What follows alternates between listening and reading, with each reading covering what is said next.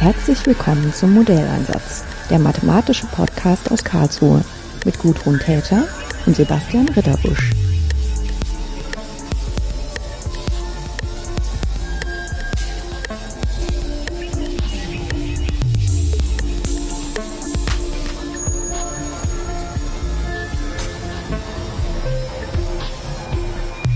Schönen guten Tag, Pauline Brumm ist immer noch so ein bisschen lustig, schönen guten Tag zu sagen, wenn man sich nur am Monitor sieht und nicht in Personam. Das stimmt, schönen guten Tag. ja, so haben wir wenigstens die Möglichkeit, uns zu sprechen, auch wenn Sie in Darmstadt sind und ich in Karlsruhe. Ähm, unser heutiges Gespräch ist in gewisser Weise eine Fortsetzung von einem Gespräch, was im Podcast schon veröffentlicht worden ist mit dem Matthias Fricke. So wie der Matthias Fricke als Mathematiker sind Sie als Anwenderin auch im SFB, also im Sonderforschungsbereich in Darmstadt, äh, der sich mit wechselseitiger Beeinflussung von Transport- und Benetzungsvorgängen beschäftigt. Der Matthias Fricke hatte uns ein bisschen darüber berichtet, wie er die Vorgänge mathematisch modelliert und dann numerisch löst und dann auch von den Anwendern in seinem Forschungsgebiet ähm, bestimmte Daten bekommt, wo er dran abgleichen kann, dass die Modelle was taugen. Und ich hatte damals in dem Gespräch ähm, den Impuls und ähm, habe das dann auch gleich ausgedrückt, dass es ja eigentlich toll wäre, wenn man auch aus dem SFB noch jemand hätte, der zwar von der Ausbildung her kein, kein Mathe im Studiengang hat, aber eben von der anderen Seite daran arbeitet.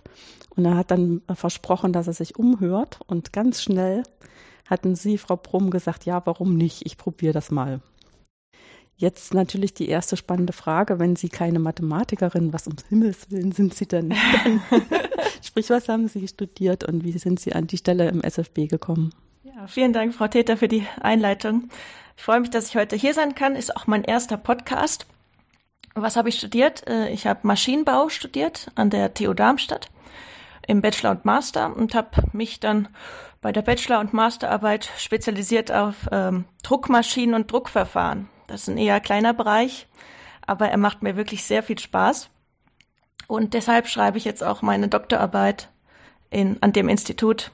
Ähm, genau.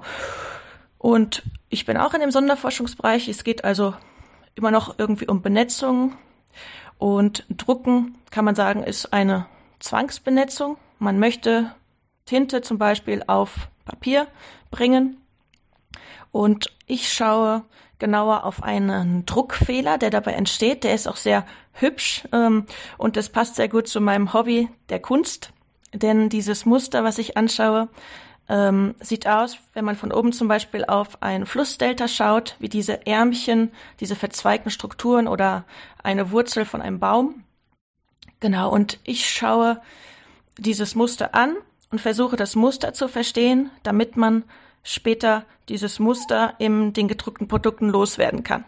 Oder es für etwas Gutes nutzt, also aus dem Druckfehler ähm, etwas äh, für eine spezielle Anwendung machen könnte. Hm. Also jetzt, um das nochmal für so einen Laien zu übersetzen, wie ich das ja in dem Zusammenhang bin. Man würde sich eigentlich vorstellen, wenn man so einen herkömmlichen Tintenstrahldrucker hat, also Iris natürlich noch, das, da kommen wir noch drauf, das ist viel komplexer. Aber da werden halt so Tröpfchen ausgespuckt, von denen man sich eigentlich wünschen würde, dass die als runder Punkt auf dem Papier landen, in einer bestimmten Größe und Zähigkeit. Und das ist halt mit gewissen Abweichungen nur der Fall. Genau, also den Inkjet haben Sie jetzt schon genannt, wo es nur dann die Tröpfchen gibt oder halt Tröpfchen, die zusammenlaufen. Bei uns ist es so, dass diese Tröpfchen nicht rausgespuckt werden, ähm, sondern wir haben eine Druckform, das ist eine, ein Zylinder, eine physische Druckform, in der ähm, kleine Behältnisse, Näpfchen nennt man die, eingraviert sind. Das heißt, die äh, druckenden Stellen liegen vertieft, weil es sich um den Tiefdruck handelt. Und äh, diese kleinen Tröpfchen werden also nicht quasi aus Papier geschossen, sondern werden ans Papier drangepresst und dann werden die, wird die Tinte quasi rausgesaugt. Ähm, und das Spannende ist, dass diese Muster, die ich anschaue, jetzt, ja, das sind keine Pünktchen, keine Tropfenmuster, sondern es, diese Muster entstehen dann, die ich mir anschaue, wenn diese Tropfen zusammenlaufen und ähm, quasi interagieren, diese einzelnen Tropfen. Und dann entsteht dieses strömungsdynamische Muster. Ähm, ja, ich werfe mal das Wort Instabilität in den Raum. Damit kennen Sie sich bestimmt äh, fantastisch aus. Genau, fühle ich mich gleich wie in der Mathematik. Genau. Ja. ja. Wobei in der Mathematik geht dann immer die rote Lampe an. Wow, wow, wow, wow. Die möchten Vorsicht, sie nicht. Instabilität. genau, also mein Muster wäre nicht da, wenn es keine Instabilität gäbe.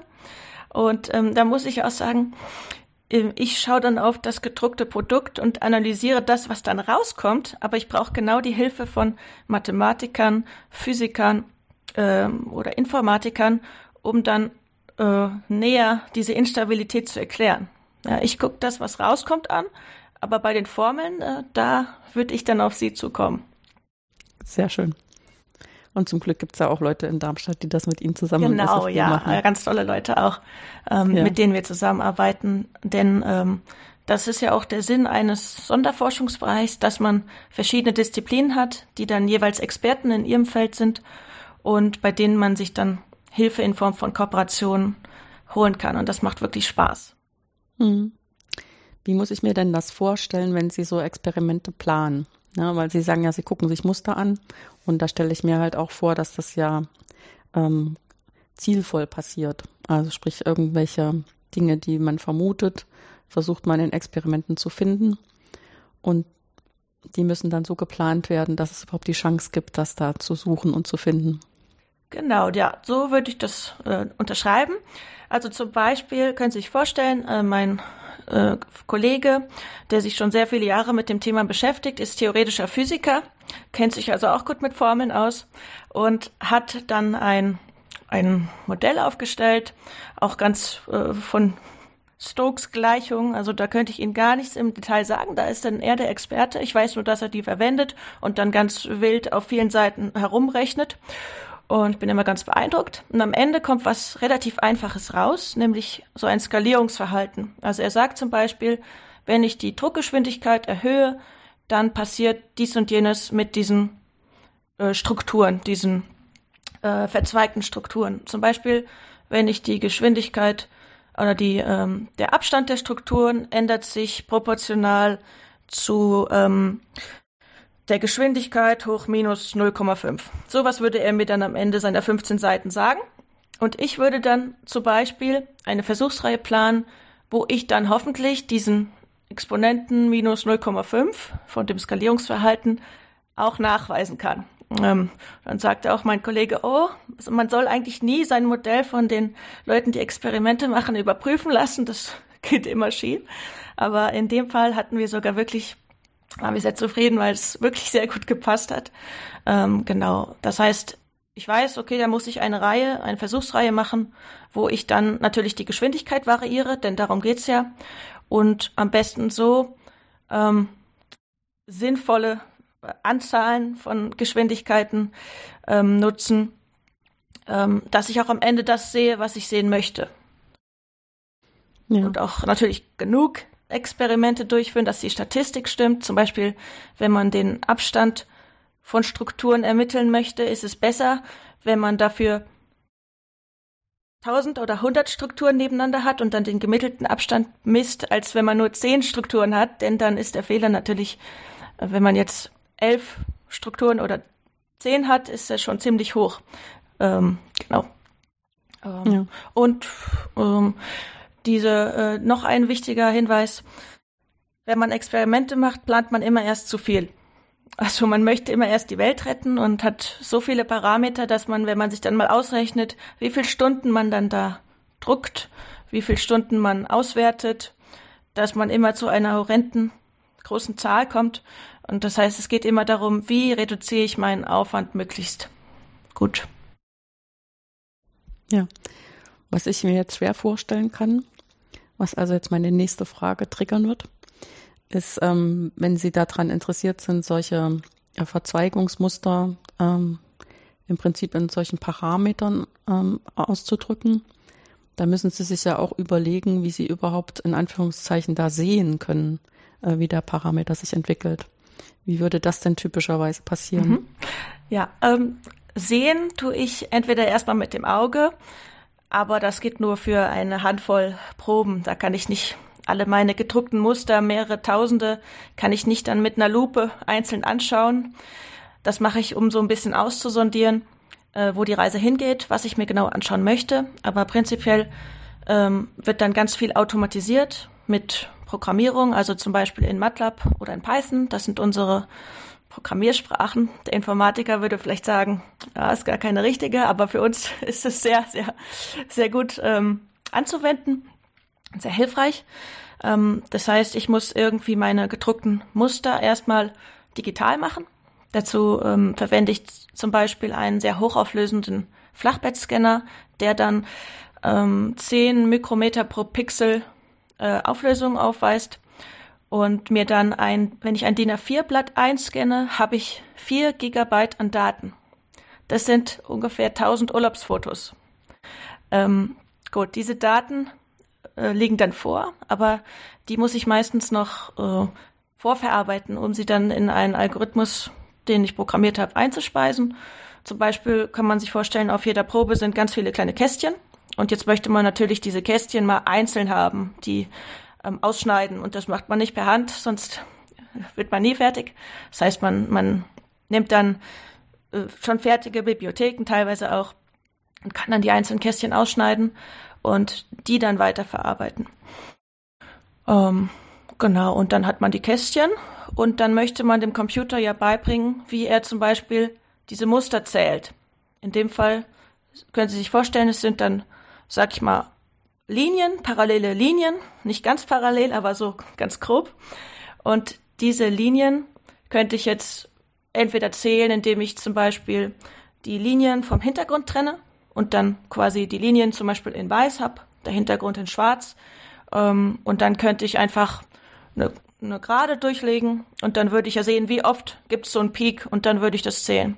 Ähm, das ist aber nicht die Methode, die ich verwende, sondern da bin ich ganz begeistert von der Mächtigkeit der Mathematik. Da benutze ich nämlich eine Fast-Fourier-Transformation. Die gibt's auch. Ähm, ja, viele Leute benutzen die und die ist sehr, sehr mächtig. Ich zähle quasi diese Strukturen, indem ich äh, eine dominante Frequenz über eine Fast-Fourier-Transformation bestimme. Also ein, ähm, die, ein Frequenzspektrum und die Frequenz mit der höchsten Amplitude beispielsweise ist dann meine dominante Frequenz und dann komme ich auch wieder auf die gezählten Strukturen und damit auch auf deren Abstand. Genau, ich hoffe, das war verständlich. Ja, Fourier-Transformation können wir jetzt nicht erklären. Da nee, müssen wir dann schwierig. im Text verlinken zur Erklärung auf Wikipedia. Genau. Ja, also in Wirklichkeit ist es ja mal erfunden worden äh, von den Mathematikern, um Ableitungsbegriffe umrechnen zu können in Addieren und Multiplizieren. Und ähm, dass sich jetzt diese Methoden, die also was mit schneller Fourier-Transformation zu tun haben, wo auch noch Strukturen ausgenutzt werden, äh, in der Bildverarbeitung auch als nützlich erweisen. Das war, als wir es erfunden haben, noch nicht auf dem Plan. Das ist sozusagen so eine Zweitverwertung, die aber vielleicht im Moment die am meisten benutzte ist. Das kann, kann ich mir vorstellen, ja. ja. Ah, das heißt aber, also schon an dem, was Sie jetzt sagen, müssen Sie ja ganz schön viele unterschiedliche Sachen machen. Ne? Sie müssen also im, im Kopf äh, dieses Experiment vorbereiten, dann müssen Sie mit der Maschine arbeiten, dann haben Sie die Ausdrucke, die Sie digitalisieren müssen und dann müssen Sie noch überlegen, wie Sie diese Digitalisierung mit Methoden wie zum Beispiel der schnellen Fourier-Transformation ähm, so auswerten können, dass Sie nicht da Ihre ganze Lebenszeit reinstecken, sondern auch noch vor dem Ende Ihrer Promotion erleben, dass das ausgewertet ist, also mit Hilfe von Computern. Ja, genau. Das stimmt. Also es geht sehr, sehr viel wirklich um die Automatisierung und um einfach, äh, wie Sie sagen, es sind viele verschiedene Themen. Das macht mir aber auch gerade Spaß äh, in meiner mhm. Arbeit. Also ich freue mich, dass ich so viele Methoden oder Themen anschneiden darf und auch, dass ich so in den Informatikbereich bisschen mit reingehe, mit Programmierung, Image Processing. Das macht mir wirklich viel Spaß. Ähm, zu einem Überfluss kommen nicht nur gescannte Proben, sondern auch noch Hochgeschwindigkeitsaufnahmen dazu. Das sind ja quasi dann einfach die Aneinanderreihung von Bildern. Ähm, genau. Um, also ich denke, man muss den Überblick behalten. Man darf sich nicht zu sehr in einen Bereich dann reinsteigern, weil man immer das große Ganze im Blick haben muss, dass man am Ende wirklich auch fertig ist, was abgeben kann. Ähm, und das unterscheidet vielleicht dann auch den Maschinenbau von anderen Themen, dass man zwar auch in gewisser Weise tief reingehen kann in der Promotion, aber weniger tief als ein Informatiker zum Beispiel in die Programmierung gehen würde oder weniger tief als ein Experte zum Druck ins Drucken reingehen würde oder auch die Fast-Fourier-Transformation, die äh, kann ich ihm nicht im Detail erklären, aber solange ich sie verstehe und weiß, wie ich sie anwende und dass sie auch so funktioniert, wie ich das möchte, ist es für den Maschinenbauer, die Maschinenbauerin dann in Ordnung. Genau, also wir wenden Mathe oder andere Themen wenden wir an, so dass wir halt zu unserer gewünschten Lösung, zu unserem Ziel kommen. Ja. Was ich jetzt ganz aus den Augen ein bisschen verloren hatte, was sind das eigentlich für Materialien, mit denen Sie da drucken? Also wir drucken auf Substrate, zum Beispiel Papier klassischerweise oder auch Folienmaterial. Ich habe zum Beispiel mich für die Folie eher entschieden, denn ähm, wenn man optische Auswertung von Papier macht, kommen auch immer noch die Papierstrukturen dann zur Geltung. Das heißt, äh, bei einer Fast-Fourier-Transformation würde ich ja sehr regelmäßige Strukturen besonders gut erkennen. Und das Papier ist ja geschöpft und wurde mit einem Sieb hergestellt. Und dann sieht man plötzlich statt den Strukturen, die ich gedruckt habe, viel besser die Strukturen vom Papier. Und das ist natürlich dann schwierig, wenn man nicht genau die Strukturen vom Papier auch kennt, die dann rauszurechnen, sag ich mal. Deswegen ist meine Wahl äh, jetzt auf die Folie vor allem gefallen. Die Folie ist auch sehr schön glatt. Das ist für mein Druckverfahren auch wichtig, dass das glatt ist, damit wenig Fehler passieren. Denn wenn ich Fehler in meinem Muster habe, dann muss ich die ja von dem eigentlichen Muster unterscheiden. Und dann wird es schnell subjektiv. Ich möchte ja möglichst automatisiert und objektiv bewerten. Genau. Ähm, und die, die Tinte, sagt man, oder die Druckfarbe, vielleicht noch besser gesagt, ähm, die wir verwenden, geht von tatsächlicher Druckfarbe, die man auch in der Industrie verwendet. Das ist zum Beispiel wasserbasierte Druckfarbe oder auch lösemittelbasierte Druckfarbe, bis hin äh, zu Modellfluiden. Das heißt, in manchen Experimenten, die mehr ähm, Laborexperimente sind, wo wir eher grundlagenforschungsorientiert sind, dort nehmen wir bewusst keine echten Druckfarben, denn die haben so viele Inhaltsstoffe, so viele Additive, so viele verändernde Substanzen, dass diese Farben sehr komplex sind. Und wir wollen aber möglichst ähm, System oder Fluide haben, die nur aus einer oder zwei oder drei Komponenten bestehen. Genau, also von echten Druckfarben bis hin zu Modellfluiden. Das ist auch lustig, auf wie vielen Ebenen dann modelliert wird, ne? Genau, Der ja, eine Modell. Fängt an, genau. genau, nimmt das, ähm, versucht das, die Strömung zu modellieren, kommt bei Stokes raus. Das nimmt der theoretische Physiker, der nimmt sich Stokes, sagt, das ist immer noch zu schwierig und ähm, vereinfacht das Modell zum Parametermodell, mit dem sie dann arbeiten können. Und sie nehmen dann noch Modellflüssigkeiten, die dann äh, bestimmte Eigenschaften von den echten Druckflüssigkeiten tragen und ein bisschen leichter zu untersuchen sind.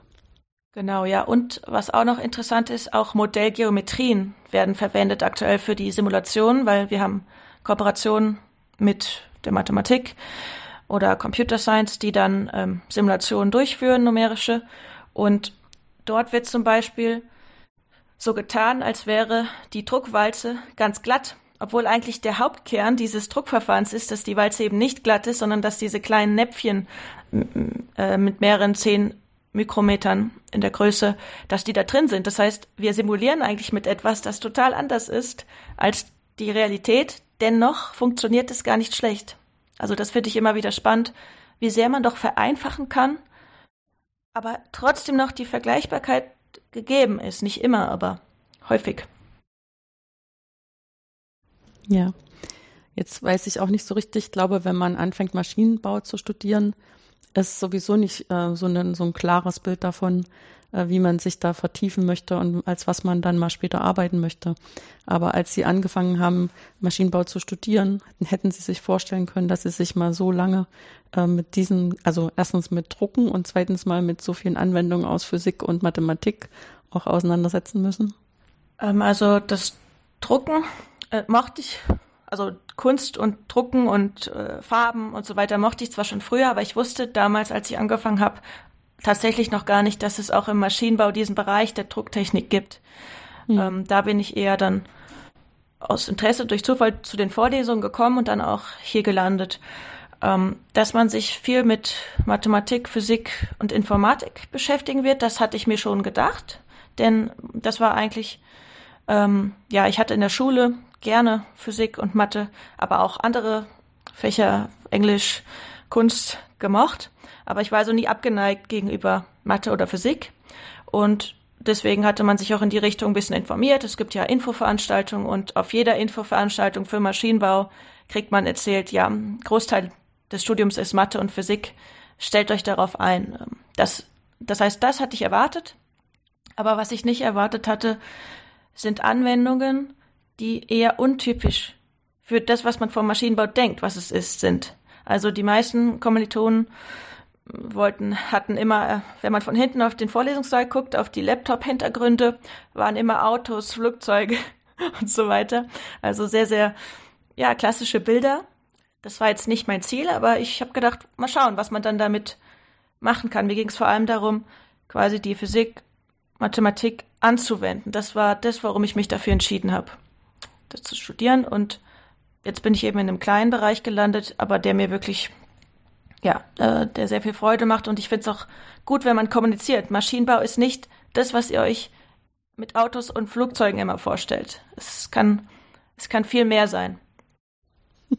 Ich habe gerade so das innere Bild, dass man sich ja auch immer vorstellt, wenn man sowas studiert, dann muss man auch mal selber was bauen und dann macht man sich die Hände schmutzig mit Öl, aber sie machen sich die Hände lieber schmutzig mit Druckfarbe. Genau.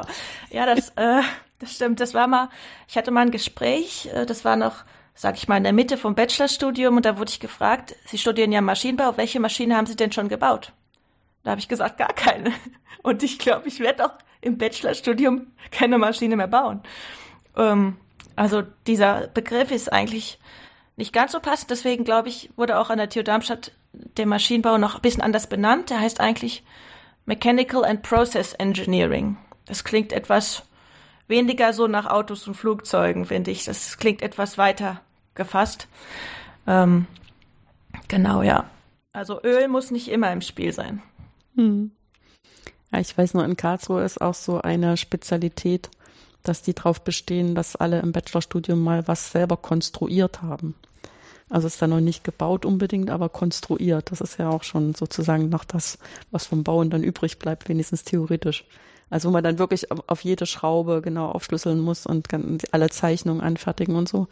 Und da haben die auch immer ganz schöne Manschetten davor und das fordert die auch. Ja, ja, wir haben auch ähm, ein Fach gehabt mit Computer-Aided Design, also CAD, Modellierung, mhm. Konstruktion. Genau, aber es macht doch einen Unterschied, ob man das in echt machen würde oder mhm. eben virtuell. Also mir hat es sehr viel gebracht, dann auch hier mal mit dem Werkstattmeister äh, in der Werkstatt Sachen abzusprechen, denn was in der Realität dann so wichtig ist, das lernt man erst, wenn man es tut. Ja, das ist klar. Ähm, wie muss ich mir das dann vorstellen in der Spezialisierung innerhalb des Studiums?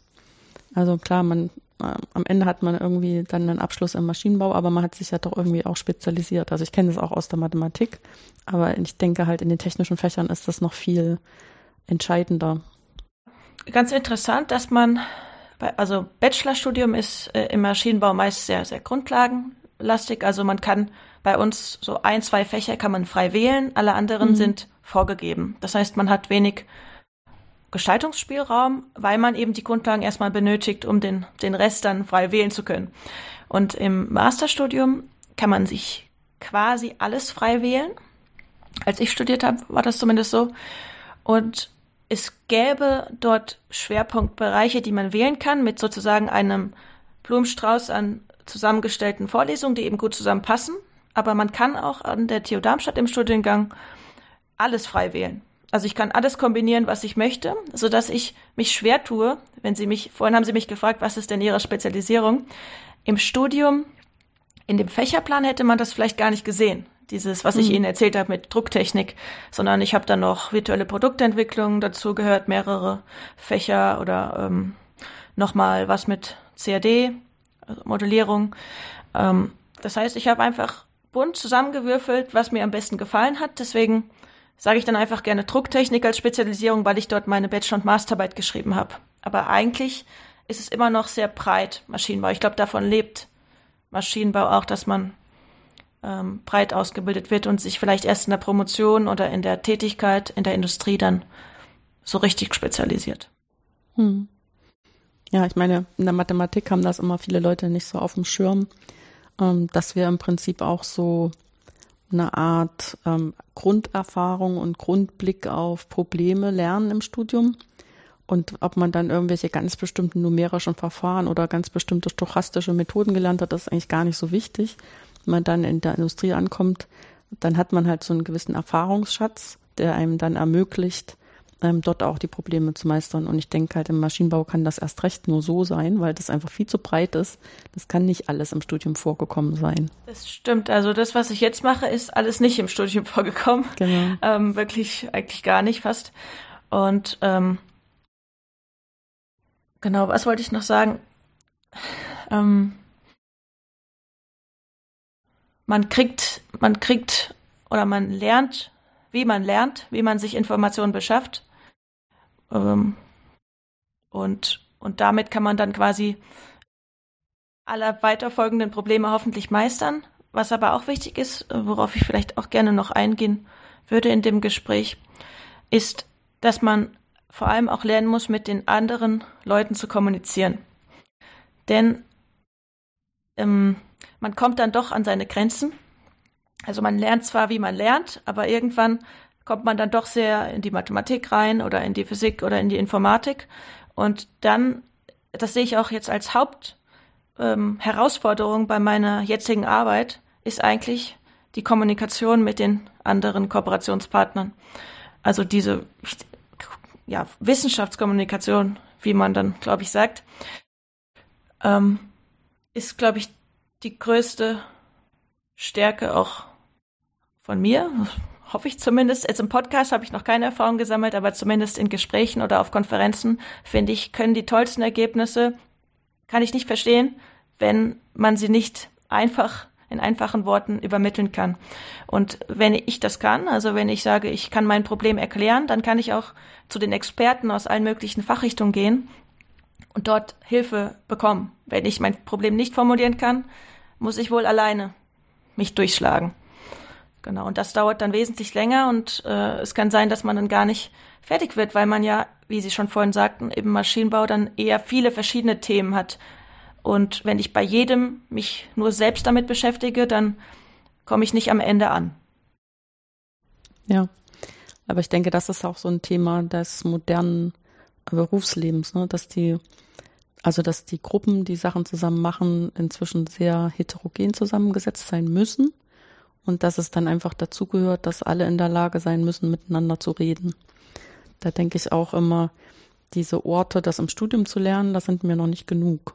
Ja, man lernt tatsächlich nicht so viel präsentieren. Also man hat mhm. einige Präsentationen gehabt im Studium, aber ähm, genau beim ersten Konferenzvortrag habe ich doch sehr viel mich erstmal damit beschäftigt, Bücher gelesen, so wie macht man überhaupt so einen wissenschaftlichen Vortrag, weil das, weil das wusste ich nicht. Und genau, ich hatte zwar gelernt, wie man lernt, das heißt, ich wusste, wie ich mir die Bücher besorge und wie ich die Informationen dort vielleicht rauskriege, aber so richtig geübt hatte man es nicht, außer vielleicht bei der Verteidigung der Abschlussarbeiten oder von einem Projekt. Mhm. Genau. Wobei, da gibt es dann auch tatsächlich immer noch so kulturelle Unterschiede im Sinne von, was setze ich voraus, was alle im Publikum als Hintergrundwissen haben. Also an welcher Stelle muss ich anfangen, was zu erklären, um keinen schon in den ersten zwei Sätzen abzuhängen und auch die richtigen Assoziationen im Kopf zu erzeugen. Was ist jetzt eigentlich das Problem, was ich schildern möchte? Ne? Äh, da würde ich auch sagen, auch wenn man sagen würde, man beherrscht die Wissenschaftskommunikation, ist es trotzdem jedes Mal aufs Neue ähm, die Herausforderung, dass man das Publikum kennen und lesen muss. Also das geht nie weg. Also das, deswegen sagten Sie auch in Ihrem über 240. Podcast, genau, müssen Sie trotzdem immer noch überlegen, weil ja jedes Mal eine neue Person vor Ihnen sitzt. Das heißt, Sie können äh, schon sehr professionell, äh, finde ich, äh, im, im Podcast aufnehmen sein, im Moderieren sein, aber Sie wissen trotzdem nicht, was der Gegenüber oder die Gegenüber jetzt Neues erzählt, sagt. Das heißt, jedes Mal ist es wieder herausfordernd. Ähm, aber wenn man eben diese Tools hat, sag ich mal, ähm, äh, dann ist es schon um einiges einfacher. Und was ich an der Stelle gerne noch hinzufügen würde, ich habe gemerkt, dass manchmal äh, Lösungen für Probleme vorhanden waren, aber weil die, die andere Seite nicht wusste, dass es dieses Problem überhaupt gibt, konnte die Lösung gar nicht genutzt werden. Ähm, dazu ein Beispiel, da war ähm, eine Begutachtung von diesem Sonderforschungsbereich, in dem ich arbeite. Und da hatte ich einen Vortrag gehalten, ähm, möglichst in einfachen Worten, das war das Ziel. Und am Ende kam ein Kollege zu mir und sagte so, Pauline, ich habe jetzt zum ersten Mal verstanden, was euer Projekt überhaupt tut. Und wir haben die Lösung für euch. Ich wusste aber nicht, dass ihr die braucht. Äh, wollen wir da mal zusammenarbeiten? Und das fand ich toll, weil sowas wünscht man sich doch eigentlich, genau. Ja. Ja, also das, äh, das war eigentlich so ein Highlight für mich, dass, dass man zusammenfindet, obwohl keine Kooperation vorgesehen war. Es hat sich einfach eine ergeben, weil das Sinn macht. Und das, das gefällt mir, wenn es sich sozusagen das Puzzle zusammenfügt. Mhm. Ja, was ich merke aus meiner eigenen Tätigkeit, wir haben so eine Arbeitsgruppe, die zwischen Mathematik und Verfahrenstechnik angesiedelt ist. Und die äh, kümmern sich zum Beispiel auch um so Strömungssimulationen für Filter und sowas. Deswegen ist das für die Verfahrenstechnik interessant. Und wir haben dann Studierende, die entweder einen unserer Mathe-Studiengänge machen oder eben Verfahrenstechnik. Und die sind ja auch unterschiedlich ähm, festgelegt, für was die sich so interessieren. Ne? Die haben dann die Maschinen alle schon mal gesehen, aber müssen sich in die Numerik reindenken. Bei uns, die kennen die Numerik und müssen dann die Maschinen noch so ein bisschen verstehen, worum es da eigentlich geht. Und wenn wir dann die Seminarvorträge haben, müssen sich halt alle darauf einstellen, dass da welche sitzen, die nicht dasselbe im Studium gelernt haben. Und das ist total gut, ne? Weil die dann auf einmal die Vorträge auch verständlich halten, so wie Sie das eben auch gesagt haben. Genau, also das, das wünsche ich mir wirklich, weil es sind so viele spannende Themen da draußen und auch wenn vielleicht der Titel, das habe ich auch gelernt, der Titel muss kann manchmal wirklich schwierig, kompliziert, unverständlich klingen, aber wenn dann die Person einfach erzählt in einfachen Worten, dann ist das, eigentlich ist dann jedes Thema spannend, finde ich. Also hinter dem schwierigsten Titel ver verbirgt sich das tollste Thema, solange ich das ja irgendwie verstehen kann. Jetzt mal noch eine ganz andere Frage, die mich aber einfach interessiert, weil ich ja auch Mathematik unterrichte für zum Beispiel Maschinenbauer also konkret ist es jetzt bei mir immer mal vorgekommen, dass ich die Maschinenbauer-Bachelor, die bei uns Englisch ausgebildet werden, sowohl erste zwei Semester und jetzt auch mal ein drittes Semester unterrichtet habe. Inwieweit haben Sie sich denn durch diese Art der Ausbildung, die ja in Darmstadt analog irgendwie gewesen ist, dass dann irgendeine höhere Mathematik 1, 2, 3, manchmal auch 4, ist ähm, vorbereitet gefühlt für die Herausforderungen, die Sie jetzt wirklich meistern müssen? Reicht die Mathematik? Ähm, ja, ich würde sogar sagen, die Ausbildung war durchaus viel tiefergehender. Ich habe alles wieder vergessen. so fühlt es sich zumindest an. Also 2011 habe ich angefangen mit dem Bachelorstudium. Seitdem ist eine lange Zeit vergangen und manche Dinge habe ich dort gelernt. Ich mochte auch immer Mathe sehr gerne. Es hat mir nicht so Schwierigkeiten bereitet. Aber jetzt mich dran zu erinnern, ohne dass ich das irgendwie zwischendurch benutzt habe, ist wirklich schwer. Das heißt, die Sachen, die ich jetzt machen muss, mit denen komme ich mit dem Gelernten sehr gut klar. Und ich könnte wahrscheinlich schwierigere Dinge machen, würde ich mich an die, an die Lehre dann noch erinnern. Nur wenn man es nicht benutzt, geht es irgendwie vergessen. Ich glaube, das ist jedem, das geht jedem so. Ähm, genau, also ja, ich fühle mich für die Aufgabe sehr gut vorbereitet. Sogar wurde ich vorbereitet für ganz viele andere Aufgaben noch, die ich jetzt aber nicht mache. Hm. Ja. Wobei das ja zum Teil auch ist, dass wir versuchen, ihnen gewisse Ver Erfahrungen zu vermitteln, die wir dann irgendwie mathematisch ähm, formulieren. Ne? Und wo man sich dann nicht mehr genau dran erinnert, wie das Verfahren war, aber man erinnert sich noch, dass man eben bestimmte Argumente brauchte, damit das wasserdicht wird. Ne? Ja, das, das stimmt. Also das gehört zu diesem, man lernt, wie man lernt, ähm, decke ich dazu. Also ich weiß jetzt, wo müsste ich denn nachschauen? Wie heißt denn der Begriff? Da kann ich mich schon noch ich, also wenn ich einen Begriff höre, dann weiß ich, ach, das hatte ich mal. Wo könnte ich denn da nachschauen? Äh, irgendwie ist das nicht ganz unbekannt. Also es hilft, Dinge dann schneller wieder äh, zu erlernen, sag ich mal, wenn man die schon mal gehört hat. Ähm, aber zum Beispiel sowas wie Differentialgleichung lösen, habe ich danach nie mehr gemacht. Und wenn dann mein Physikerkollege dann immer erzählt, wie einfach er dann das macht, sage ich, och, das kann ich aber nicht mehr. Bin ich beeindruckt. Ähm, aber der hat es vermutlich dann auch mehr gebraucht. Die ganze Zeit gebraucht, ja, ja. Ähm, ja, also ähm, mir helfen immer auch praktische Beispiele. Das machen Sie aber, denke ich, sicherlich sowieso schon in der in den Grundlagenfächern, dass sie sich dann auch irgendwie immer auf ein Beispiel beziehen. Da hat zum Beispiel auch eine Kollegin von mir aus dem SFB, die auch aus der Mathe kommt, aus der Optimierung, hat gesagt, wenn sie auf Konferenzen das Beispiel aus der Drucktechnik mal dazu nimmt, dann ist sie immer schon wirklich so eine Ausnahme, aber es freut immer alle, weil man mal sieht, wofür wird es denn gebraucht? Und es hilft, denke ich, dann beim Verständnis. Also mir zumindest helfen, jetzt sind wir nur hier gesprochenes Wort, aber auch Bilder, ein Beispiel, egal ob in Worten oder als Bild, hilft mir wirklich immer sehr viel. Ja. Wobei, da muss man dann auch immer aufpassen. Ähm, und wir haben ja immer so, zum Beispiel am Wasserhahn, wenn man irgendwo hinkommt, da ist dann blau immer kaltes Wasser und rotes warmes Wasser. Und das haben wir alle so verinnerlicht, dass wir da auch nicht mehr drüber nachdenken. Und wehe, man dreht dann diese Skala mal um, dann kommen ganz falsche Bilder im Kopf im Publikum. Ja, ja, das stimmt.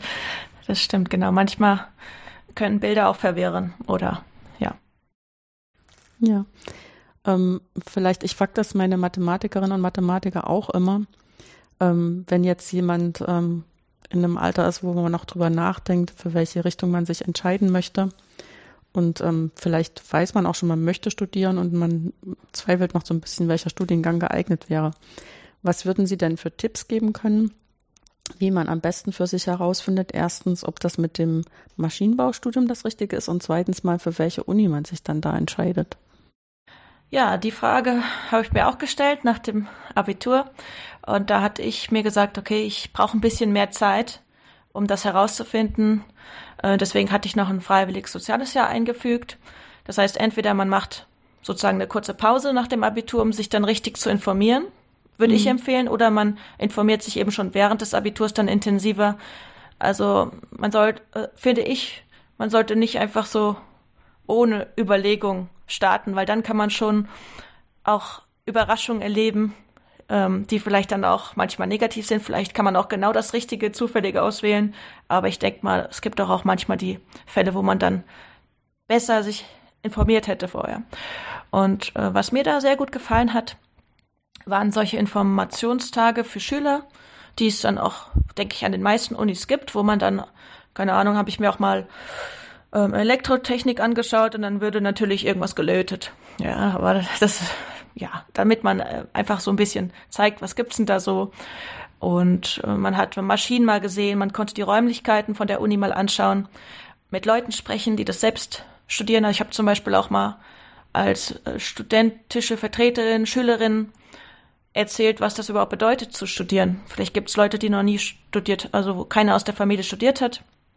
Das heißt, einfach mal so ein Bild vor Augen haben, wie sieht so ein Klassen- äh, oder so ein, so ein Vorlesungsraum aus, wie sind die Leute so und was kommt da drin vor, wo kann ich mich informieren, welche Inhalte im Studium vorkommen. Ähm, Infotage. Und ich weiß nicht, ob es das noch gibt. Früher gab es von der Arbeitsagentur so ein grünes, dickes Buch, wo alle Studiengänge in Deutschland drinstehen mit ja, Voraussetzungen nach Fächern gruppiert. Und da habe ich dann auch wirklich geschmökert. Das hat mir zumindest geholfen, weil ich wollte dann gern auch die so ein bisschen die Fakten dazu wissen. Genau. Oder äh, wenn man Leute an der Hand hat, die zum Beispiel das Fach der Wahl studiert haben, früher schon mal, dann kann man natürlich die auch fragen. Ähm, äh, das ist natürlich, denke ich, auch sehr ideal, wenn man das hat. Und ähm, wie, das hat den Ausschlag dafür gegeben, dass Sie sich für Darmstadt entschieden haben? Ah, stimmt, das war der zweite Teil der Frage. Ähm, Darmstadt war weit genug weg, um auch auszuziehen und auf dem Ranking doch recht gut platziert, sodass äh, genau die, die Vorteile zusammenkamen und mir die Infotage gefallen haben und dann habe ich mich für Darmstadt entschieden, genau. Hm. Gibt ja, auch andere sehr gute Unis, Wo man Maschinenbau studieren kann, genau. ja. Ja, es gibt ja, also die Unis, gerade solche Unis, solche technischen Universitäten in Deutschland sind ja zum Teil so berühmt, dass da Leute von der ganzen Welt kommen, ja, um hier zu studieren, weil das halt so einen guten Namen hat. Ja, also German Engineering ist tatsächlich ein Begriff. Ich habe das nur immer so gelesen, dass es so sei. Und dann hatte ich auf Konferenzen mal ausländische Studierende kennengelernt und die haben auch alle gesagt, ach, Deutschland, Autos, Engineering, toll. Und dann ja, für uns ist das so ein bisschen ähm, normal oder man weiß ja gar nicht, wie es woanders wäre. Aber ja. ähm, ich denke, die Ausbildung ist schon, schon ganz gut. Hm. Ja, ich denke halt auch irgendwie, ähm, wenn man dann seinen Lebensmittelpunkt an einen anderen Ort verlegt, macht es auch, schadet es nicht, sich den Ort auch mal anzugucken. Ob man, ja. also unabhängig von der Uni, auch wenn man in der Uni dann viel Zeit verbringt. Aber mal gucken, ob man zu dem Ort passt und ob man sich vorstellen kann, da reinzuwachsen. Ja, das, äh, das habe ich auch gemacht. Wenn man eben zu den Infotagen reist, dann, als noch kein Corona war, war noch alles in Präsenz. Ja, und dann kriegt man ja auch mal mit, wie ist so die Bahnverbindung, wie sieht's denn da aus. Aber ich möchte dazu sagen, äh, bei Darmstadt habe ich jetzt mich nicht äh, auf den ersten Blick in die Stadt verliebt. Aber dazu kann man sagen, wenn man dann auch sehr viele Jahre wo verbringt, dann lernt man auch die schönen Ecken kennen und sich äh, fühlt sich dann wohl wie zu Hause, sag ich mal. Also da würde ich nicht alles drauf geben, ob man jetzt den ersten Eindruck hat, die Stadt ist ja so toll, sondern äh, da kann man dann auch noch sehr gut sich rein empfinden und, und, und den Ort lieben lernen. Hm. Jetzt ähm, bei uns ist es immer so, dass die Maschinenbauer so ein bisschen mit Abstand die sind, die am wenigsten Frauen in der Eingangsphase haben. War das in Darmstadt auch so? Ja, das war auch so. Ich glaube, bei uns waren es acht Prozent Frauen, jetzt sind es etwas mehr. Mhm. Also eher sehr wenige und es gibt da auch sehr viele Programme, Bestrebungen, dann den Frauenanteil zu erhöhen, ähm, Mädchen zu begeistern, auch für MINT-Themen. Da bin ich auch mit engagiert. Ähm, weil mir das auch am Herzen liegt, weil ich finde, dass oft Frauen dann sagen, ach, das kann ich sowieso nicht, äh, einfach um diesem Rollenbild zu entsprechen und sie haben es ja gar nicht probiert. Ähm, und ich finde es auch schön in gemischten Teams, man hat doch, Frauen und Männer sind eben unterschiedlich und haben andere Ansichten oder Vorgehensweisen. Und wenn man beide hat, hat man eben mehr Diversität und hat vielleicht noch, noch eine innovativere Idee am Ende. Genau, also ich kann nur jeden ermutigen, auch die Frauen, die Mädchen speziell, das äh, zu studieren, denn es sind sehr, sehr, sehr spannende Fragestellungen dabei. Ich gehe geh, geh jeden Tag sehr gerne auf die Arbeit und es hat sich, wird es nicht anders machen. Also ähm, und oft ist es sogar sehr angenehm, wenn man mit mehr Männern ähm, studiert. Manchmal gibt es natürlich auch äh, negative Szenen, also wenn man eine gute Note hatte und waren ein paar Frauen in der Gruppe, hieß es ja, ihr habt den Frauenbonus, deswegen habt ihr die gute Note. Also manchmal muss man sich was gefallen lassen, aber wenn man einfach zu sich steht und es ein paar mehr Frauen in Zukunft werden, dann äh, wird das Klima doch einfach nur noch besser in Zukunft, denke ich.